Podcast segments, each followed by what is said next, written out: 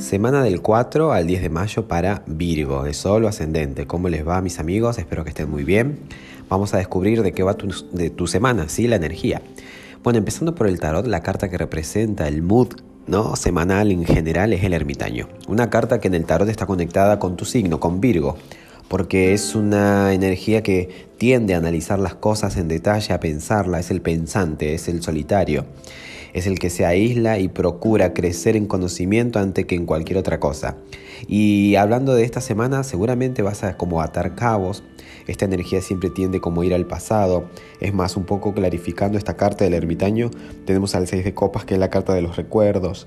Entonces seguramente esta semana veas como cómo, digamos, ha pasado el tiempo y todo lo que ha sucedido hasta entonces. Va a haber como muchos momentos de introspección en los que vas a poner todas las cosas sobre la mesa, vas a atar cabos, eh, así que en general es una energía, digamos, la general, la de la semana.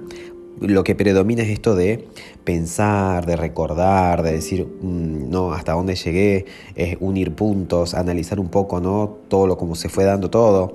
Em, vas, a, vas, digamos, a entender un poco los procesos, lo que viviste. No son malos recuerdos, sino tampoco con una connotación así de nostalgia a la negativa, sino es buenos recuerdos, todo lo que atravesaste, todo lo que viviste. Eh, por cierto, el tarot te aconseja que sigas encendido, que sigas encendida. El sol te, te, aconseja que no te me apagues, que sea vos mismo. Como decía, clarificando la carta del ermitaño, que es la que representa tu semana, tenemos al 6 de copas, que es la carta de los recuerdos, tenemos al sol, que es la carta de los buenos recuerdos. Eh, eh, el, el 8 de oros también me habla de poder pensar cómo se fue dando todo en detalles, todo lo que aprendiste. Yo creo que es una semana muy interesante para prepararse para un paso de página, ¿sí? Y tiene sentido esto de pensar y analizar todo. ¿Por qué tiene sentido? Porque esta semana tenemos luna llena. Y ahí está. Claro, la luna llena representa algo que estaba escondido, que estaba bajo la superficie, que no lo teníamos muy a la primera en la mente y ahora es como que se manifiesta, se hace consciente. La luna que rige todo lo del mundo subconsciente, todo lo que está bajo la superficie emocionalmente, todo lo que nos da seguridad, eh, los recuerdos, por cierto, eh, al estar llena queda totalmente expuesta. ¿no? Como, como el, el, dicho, el lobo que sale a la luna llena, ¿no? Sale de adentro todo lo, lo que haya, sea bueno o sea para corregir, ¿sí? El, lobo, ¿no? la verdadera esencia, ¿no? Todo lo que por ahí muchas veces reprimimos sale afuera. Y bueno, puede ocurrir, sí, obviamente que imagínense que es luna llena en Escorpio, puede ocurrir que algunos pensamientos, porque Escorpio cae en tu zona de los pensamientos, que estaban muy, muy, muy guardados, emerjan y ahí pueden estar estos recuerdos, pero también es claro que es pensamientos que a lo mejor son oscuros porque Escorpio justamente no solamente que está en tu zona de pensamiento, sino la propia energía de Escorpio rige todo lo que es eh, todo lo que uno guarda, todo lo que incluso rige todo lo que es la podredumbre, ¿no? lo que uno por ahí lo tiene como tabú. Entonces, vaya uno a saber de qué va, ¿no? Eh, digamos, esta conciencia que te va a traer la luna llena, pero es cierto que hay como un, wake up ¿no? en la mente, hay un despertar, cae justo en tu zona de mente. Escorpio es muy que, ¿no? que esconde, que pone todo bajo la superficie, pero esta luna lo va a hacer flotar todo. ¿no?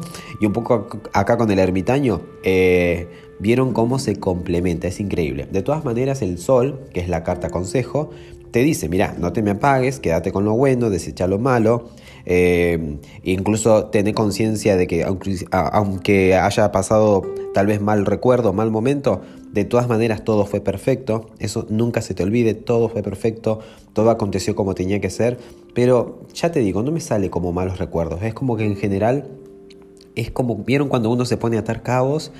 Y a decir, wow, todo lo que crecí, todo lo que aprendí, eh, no, mira dónde estoy, ¿no? Si no fuera por esto o por aquello no estaría acá. Es un poco por ese lado, va. Y con la luna llena es como que el empujón eh, que, hace falta como para entrar en esa, ¿vale? Después otro evento importante es que tu regente, que es Mercurio, tiene su encuentro con el Sol. Mercurio y el Sol juntos. El Sol pone tu foco, que ahora por cierto está en Tauro, otro signo Em, de tierra, como vos que sos de tierra, ¿no? Y, es esa búsqueda de la verdad, es como que tu foco está en ir más allá de lo conocido, en romper tus límites. Y Mercurio, tu regente, al estar, al, encontrarse con el Sol el mismo lunes, habla de tener mucha claridad mental. Entonces, otro refuerzo más a esto del ermitaño, ¿no? Y dale con el pensamiento, y dale con esto de pensar las cosas y tener más claridad. Seguramente vengan a la luz un montón de cosas porque aparte, por cierto, el ermitaño tiene como un farol, una lámpara. Eso me habla de hallar luz acerca de algún asunto.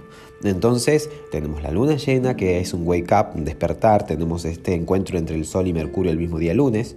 Y después otro evento muy importante, no menor, es que el martes 5 del 5, eh, el nodo del karma, que en astrología representa todo lo que tenemos que aprender por un lado y soltar por el otro. El nodo norte es hacia dónde nos dirigimos, todo aquello que hace a nuestra evolución. Y el nodo sur tiene que ver con aquello que ya es hora de soltar y pasar de página. Eh, este martes pasan de signos. Y, es sobre este eje, siempre son signos opuestos, ¿vale? Sí, es sobre este eje donde se dan los eclipses. Hemos tenido eclipses durante año y medio en el eje Cáncer-Capri. El nodo norte estaba en Cáncer y el nodo sur estaba en Capricornio. Ahora, eh, esta semana ingresan a los signos de Géminis, nodo norte, y Sagitario, nodo sur. ¿Qué quiere decir? Que con el nodo norte en Géminis tenemos que aprender ¿sí? a qué implica Géminis a curiosear, a investigar, a indagar, a jugar todas nuestras cartas, a interactuar, a no quedarnos con una sola opción. Y el nodo sur en Sagitario, Sagitario es el signo de la verdad, de la cosmovisión, de ver el panorama completo, de la filosofía de vida, de nuestras creencias. Bueno, nodo sur es lo que tenemos que dejar. Seguramente hay algún tipo de creencia que ya no aplique a nuestro presente, que ya haya quedado obsoleta, o hemos abrazado algún tipo de tradición o, de, o filosofía de vida que ya no es tiempo de soltar. Eso es algo que lo va a ir catalizando los eclipses a lo largo del tiempo y vamos a tener para hablar de eso largo y tendido. De todas maneras es un evento importantísimo porque eh, imagínense, ¿no? Tener a los eclipses encima, ¿no? La gente de Géminis y de, y, de, y de Sagitario. Además todos tenemos en la carta natal nuestra zona Géminis y Sagitario. Así que nos preparamos para dar saltos evolutivos en ese área porque sabemos que los eclipses cada vez que se dan son eventos pero que se manifiestan eh, llevándonos al lugar de nuestro, al camino de nuestro propósito, básicamente. Así que a prepararse, ¿no? Un poco hablando ¿no? de la mente y del pensar, al ingresar el nodo norte a Géminis, pucha que tenemos que pensar, ¿eh? Tenemos que estar como bien eh, preparados para... Estamos pasando por una nueva era, ¿no? A nivel sociedad, a nivel humanidad, y, y claramente tenemos que cambiar un poco los paradigmas, dejando con el nodo sur en Sagitario ciertas creencias o cierta forma de ver la vida y adquiriendo nuevas eh, de comparando, ¿no? adquiriendo nueva información con el nodo norte en Géminis. Así que bueno, en general una semana muy, eh, como vemos, pensante, muy de analizar las cosas. Y yo creo que ese es el mood, eso sería lo ideal para todos.